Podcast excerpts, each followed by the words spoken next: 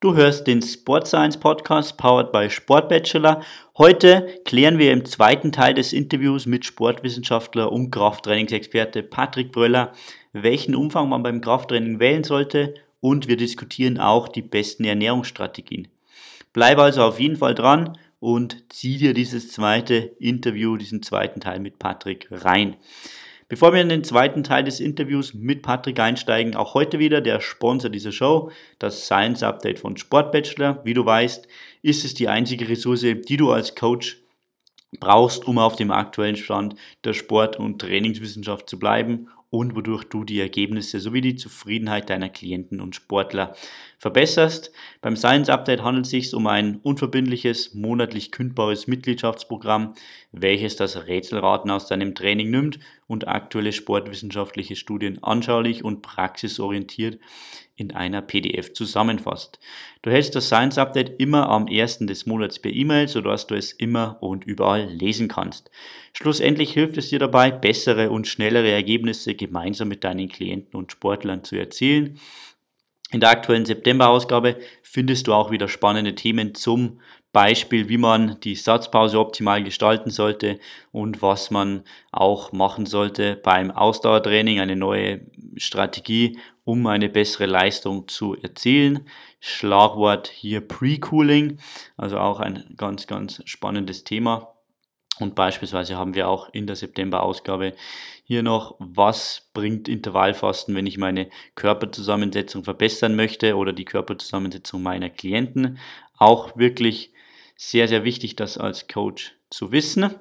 Wenn du in dich selbst investieren willst, dann geh jetzt auf sportbachelor.com slash science update und sichere dir deine erste Ausgabe sofort und starte sofort mit dem Selbststudium durch. Jetzt würde ich sagen, starten wir in den zweiten Teil des Interviews mit Patrick und schauen, was er uns noch zu sagen hat. Thema Umfang des Trainings, Patrick. Wie oft und umfangreich ähm, sollte man jetzt so trainieren, äh, dass man optimale Hypertrophie äh, erreicht? Genau, ähm, sprechen wir jetzt von Anfänger oder generell so als grober, grobe Empfehlung? Sagen wir mal allgemein jetzt, es wird jetzt äh, jemand zu dir kommen, der sagt, er ist äh, unerfahren im Bereich Krafttraining. Ja. Wie würdest du starten?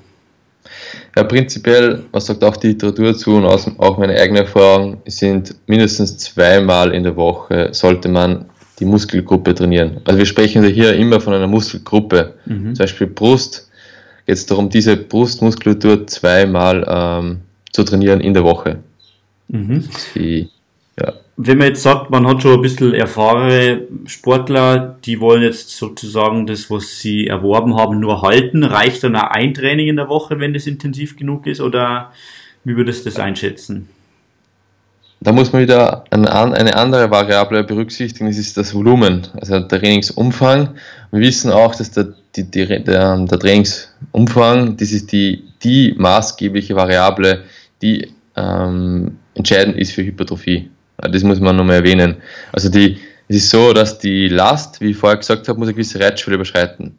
Dann habe ich mal einen Reiz, der Muskelwachstum auslöst. Aber das, das Volumen, was dahinter ist, das ist dann entscheidend, dass wir Muskelmasse aufbauen.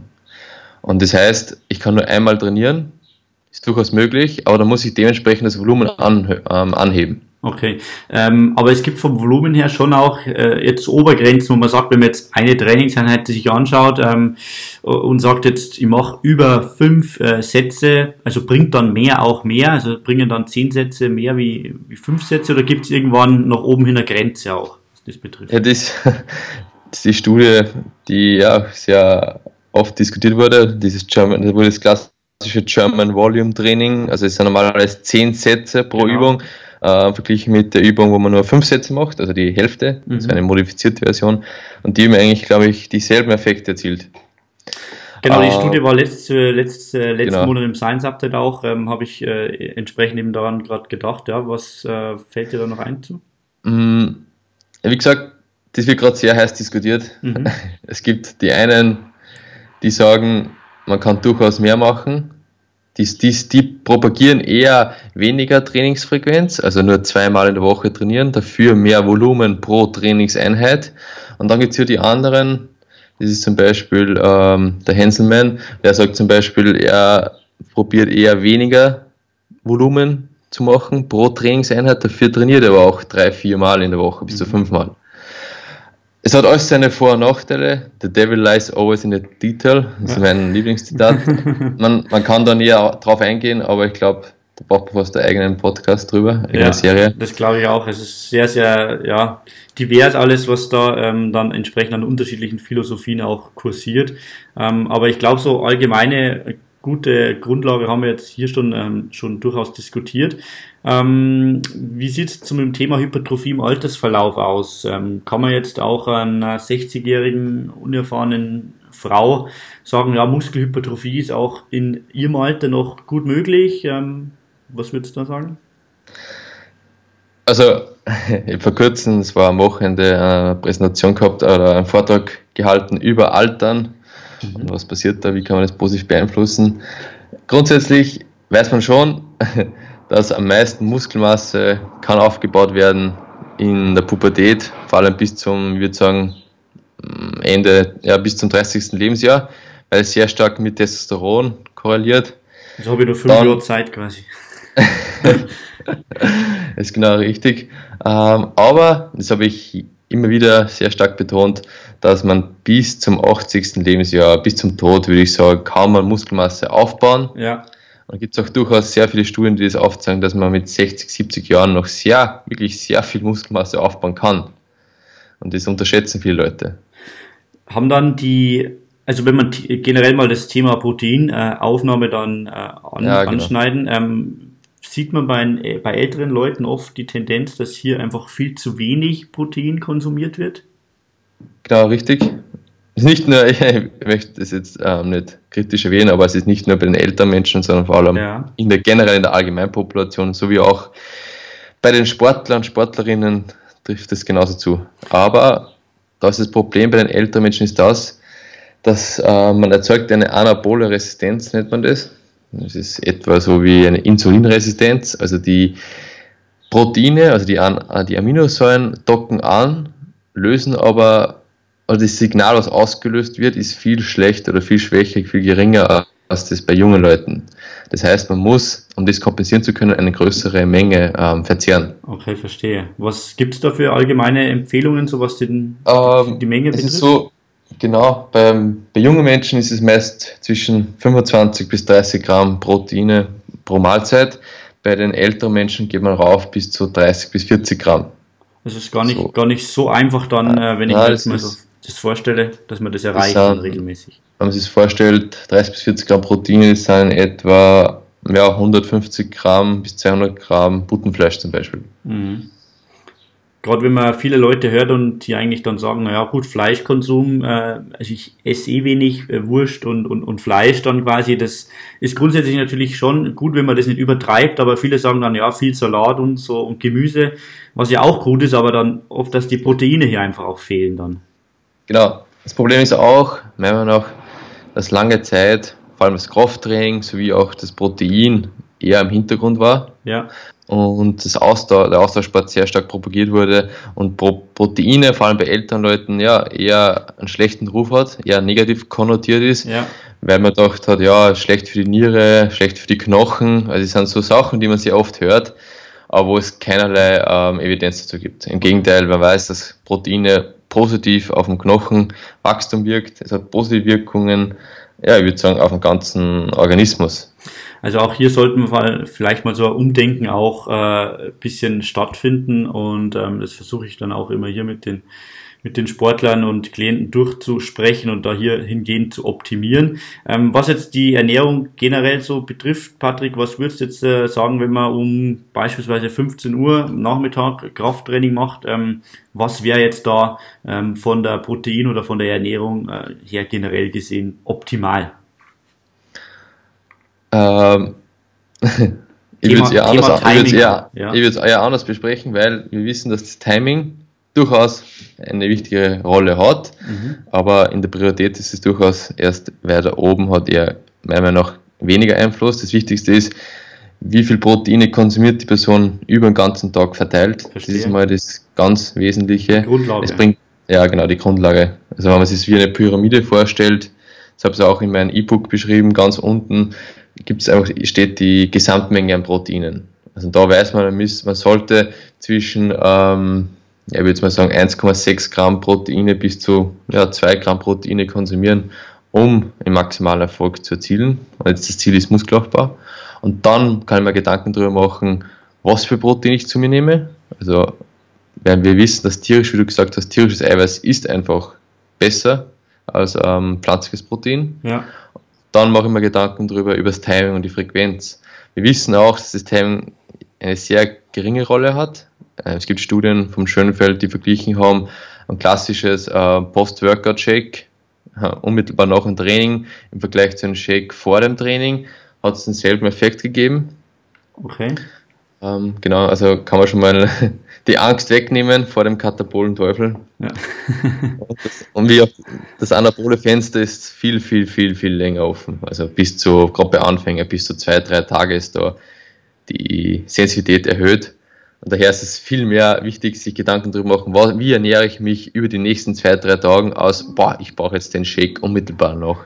Verstehe, okay. Das heißt, man muss nicht gleich wie ein, äh, ja, wie ein Wahnsinnig an die Proteinbar stürmen, damit man sein Anabolus-Fenster noch erwischt. Das ist also auch hier eher so ein Mythos. Ähm. Ganz interessant sicher das ähm, auch zu wissen. Ähm, du warst ja schon mal im Science Update mit einem Thema zum äh, ja, zum Konsum von Proteinen vorm Schlafen gehen, weil man dann oft auch ja, okay. sozusagen in der Nacht dann ja, Muskelproteinabbau äh, provoziert. Was gibt es da so in diesem Bereich zu sagen? Ja, genau, ich habe das in meinem Buch beschrieben, hat sich bis dato nichts verändert. Im Gegenteil, ist eher untermauert worden, dass vor allem die Studiengruppe rund um Trommelen, also Joan Trommelen, die sich sehr intensiv mit dem beschäftigt haben. Und da weiß man, dass es sehr wichtig ist, vor dem Schlaf ähm, eine größere Menge an Proteinen zuzuführen.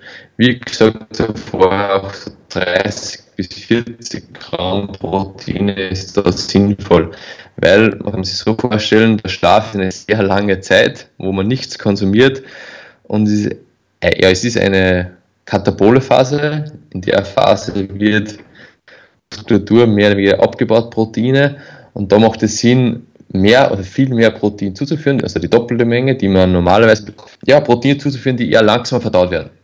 Ja. Das wären zum Beispiel eher das Caseinprotein, also wie, wie in Milchprodukten, Topfen zu finden.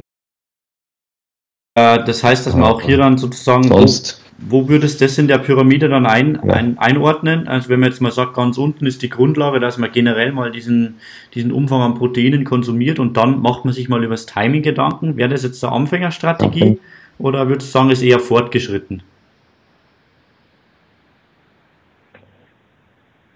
Ja, das ist eher fortgeschrittene Technik wenn man, also ich spreche immer nur um Sachen, wie man das Maximale rausholen kann. Also für Anfänger, sage ich immer wieder, ist schlussendlich egal.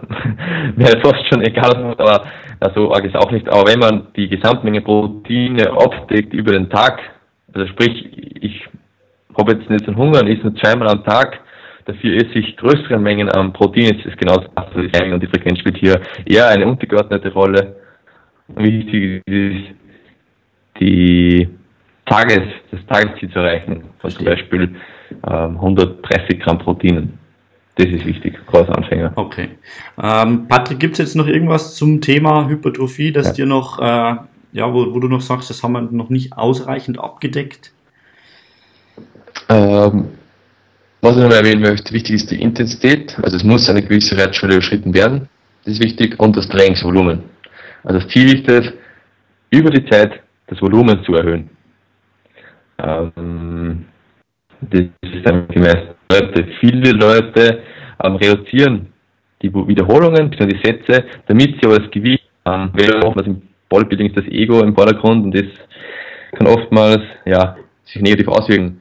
Wenn wir zum Beispiel vorstellen, ich mache jetzt ähm, einen ersten Satz mit 100 Kilo, 10 Wiederholungen, dann mache ich den zweiten Satz, äh, 100 Kilo, mache aber jetzt nur mehr 7 Wiederholungen, ja. dann ist es sehr sinnvoll, das Gewicht zu reduzieren, um die Wiederholungen aufrechtzuerhalten. Oder ich mache nur einen Satz, weil das Volumen ist der Schlüssel zum Erfolg und nicht das Gewicht per se. Und das, das muss man wissen. Das ist auch also so eine Fehlerquelle, die du jetzt häufig beobachtest. Ja. Okay. Dass einfach das Gewicht äh, eher die dominante Rolle hat, aber wir wissen, dass es geht um Muskelaufbau und da ist das Volumen wichtig. Okay, Patrick, ähm, so viel zum, zum Thema Hypertrophie. Ich glaube, da könnte man noch ewig drüber ja. weiterreden, aber ich, ich bin mir auch sicher, dass wir hier schon ein, gute, ja, ein gutes Grundverständnis ähm, aufgebaut haben und so ein paar hilfreiche Tipps auch hier dabei waren. Äh, ein weiteres Thema, das ich nur ganz kurz anschneiden äh, will, da reden wir auch sicher in einer späteren Episode nochmal genau drüber, ist das Blood Flow Restriction Training, also mit dem man auch sehr gut, ähm, sehr gute Anpassungen provozieren kann. Ähm, ich weiß, du kennst dich gut damit aus. Gib uns und Hören doch einen kurzen Einblick, worum es sich äh, dabei handelt. Genau, ähm, es ist wieder ein sehr, sehr interessantes Thema. Das haben wir, glaube ich, schon gemeinsam, ich glaube, vor zwei, drei Jahren haben wir das schon. Richtig, genau. In Salzburg. Und auch ein E-Book rausgeworfen. Genau, richtig. Ja, da waren wir schon ganz innovativ. Äh, ja, grundsätzlich das Blood Flow Restriction Training oder oftmals hörst man vielleicht das Katsu-Training oder Okklusionstraining, das ist alles dasselbe. Schlussendlich geht es darum, den Blutfluss zu reduzieren, währenddessen man ähm, ja, eine Bewegung durchführt, sei es jetzt Krafttraining oder Ausdauertraining. Wie schaut das aus? Wie kann man sich das vorstellen? Ähm, man muss nochmal differenzieren, ob man es im klinischen Kontext durchführt, also mit Patienten oder mit Sportlern. Also wir wahrscheinlich konzentrieren uns auf Sportler. Stimmt das? Richtig, ja, erstmal in erster Linie. Genau. Ja, da wird man, weil man oft mal ja, das Geld investieren will und es ist, wir wissen, wir sind gesund, da werden oft ganz normale Manschetten verwendet oder einfach ein Theraband, was man um die obere oder um die untere Extremität ähm, appliziert. Das heißt, zum Beispiel, Beispiel wäre es Oberarm. Ziel ist das Bizeps zu trainieren, Obermuskulatur. Und da wird einfach ganz oben an der Achsel, ähm, ganz nah am Gelenk, wird da der Muskel abgebunden. Also das Ziel ist es hier, das muss man mal erwähnen, ist es den venösen Blutrückfluss zu unterbinden. Also bei diesen wollen wir ja, ähm, okkludieren und nicht den arteriellen. Also der arterielle Blutzufluss, der wird nicht unterbunden. Das ist oftmals der Fehler, dass der unterbunden wird.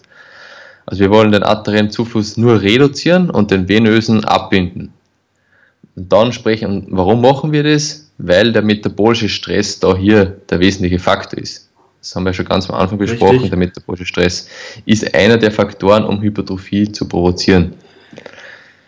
Ähm, soll ich ein bisschen tiefer reingehen oder willst du irgendwas also genaueres hören? Grundsätzlich ist es so, dass äh, für mich jetzt mal interessant gewesen, einen, einen Überblick zu geben. Ich habe auch ähm, bei Sportbachelor am Instagram-Channel mal so eine Umfrage gemacht, ähm, jetzt gestern, und ähm, mal gefragt, wie viele Leute mit äh, BFR-Training äh, schon in Kontakt äh, gekommen sind. Du hast ja abgestimmt, dass du da äh, gut was damit schon gemacht hast. Das war mir auch, genau. war mir auch klar. Aber viele Leute ähm, haben eben gesagt, naja, da kenne ich mich eigentlich weniger damit aus und haben sich dann auch so eine Podcast-Folge speziell darüber ähm, gewünscht. Das heißt, ähm, okay. tief, tiefer gehen wir dann äh, noch zu einem späteren Zeitpunkt mal in das Thema Blood Flow Restriction Training ein ähm, damit wir da auch dann das Ganze nochmal äh, schön sauber und detailliert durchsprechen können. Mhm. Freue ich mich äh, auch schon wieder drauf. Ähm, du hast es schon angesprochen, wir haben auch damals mal ein E-Book gemeinsam gemacht, also du hast äh, den, den Inhalt dazu bereitgestellt. Ähm, das kann man auch ähm, in den Notizen, ähm, die ich hier mit dem Podcast dann äh, bereitstelle, kann man auch das E-Book dann mal sich genauer anschauen. Ähm, jetzt gibt's noch ein E-Book, ein weiteres von dir, Patrick. Ähm, erzähl kurz noch was darüber. Ich habe zwei E-Books geschrieben, kann man sagen. Also das, das eine wäre das über das Krafttraining. Jetzt wir haben diese Prinzipien, die Grundlagen des Krafttrainings, wie man das halt, wie wir als Sportler das beeinflussen können. Und das andere Buch geht um, geht um Ernährung, Grundlagen der Ernährung in Bezug auf ja, Muskelaufbau und Fettabbau. Es sind zwei Bücher, die sich gut ergänzen. Genau, und auch sehr, wirklich sehr einfach geschrieben sind. Das heißt, sowohl für Trainer als auch für Sportler selber, für den Anwender selber wirklich ähm, sehr, sehr empfehlenswert. Ich werde auch äh, den Link zu den E-Books äh, in die Show Notes dann packen, dann kann man sich das auch nochmal genauer anschauen. Äh, ja, Patrick, wir sind dann äh, fast schon am Ende angekommen hier unseres Interviews. Ähm, zum Schluss noch, wie kann man sich mit dir verbinden, wenn man ähm, weitere Informationen zu dir haben will? Ähm, Instagram oder was ist da am einfachsten? Ja, am einfachsten sicherlich Instagram. Also man findet mich über patrick.proeller ähm, oder auch über Facebook. Einfach mal eingibt Patrick Pröller, gibt es auch eine Unternehmerseite von mir. Super, perfekt. Dann werden wir auch hier nochmal die Links in die Show Notes dann reinpacken, damit die Leute auch ähm, deinen ja, sehr wertvollen Content dann auch konsumieren können. Deine Stories, äh, da gibt es auch immer wieder aktuelle Studien gut zusammengefasst, damit man hier auch schön auf dem aktuellen Stand bleibt. Super, Patrick. Ich freue mich, dass das äh, so gut geklappt hat. Zwischenzeitlich, glaube ich, war die Tonqualität mal ein bisschen schlecht, aber äh, allgemein, okay. allgemein fand ich das, äh, fand ich das super. Ähm, ich freue mich, dass du dich aus Italien jetzt extra hier zugeschaltet hast ähm, zu uns ins Bewegungslabor und hier in den Sport Science Podcast. Schön, dass du dabei warst. Wir sehen uns dann zum späteren Zeitpunkt noch einmal und äh, ich wünsche dir noch einen schönen Aufenthalt und bis demnächst. Danke, grazie. Ciao. Ja, ich hoffe, dir hat das Interview mit Patrick gefallen. Wenn du mehr zu ja, Patricks Arbeit wissen willst, deine E-Books downloaden willst, dann geh jetzt einfach auf sportbachelor.com slash ssp06. Dort findest du alle wichtigen Informationen. Auch wenn das hier Episode 7 ist, halten wir das Ganze ähm, konstant, weil wir den ersten Teil ja auch schon in der sechsten Episode hatten. Das heißt, sportbachelor.com slash ssp06. Dort findest du alle wichtigen Links. Ich freue mich, dass du dabei warst. Freue mich auch über dein Feedback. Wenn du den Sport Science Podcast gut und hilfreich findest, dann abonniere ihn und gib uns eine ehrliche Bewertung bei iTunes. Das würde uns sehr weiterhelfen. Dann wünsche ich dir eine gute Woche und wir hören uns dann nächste Woche wieder bei der nächsten Ausgabe des Sport Science Podcast.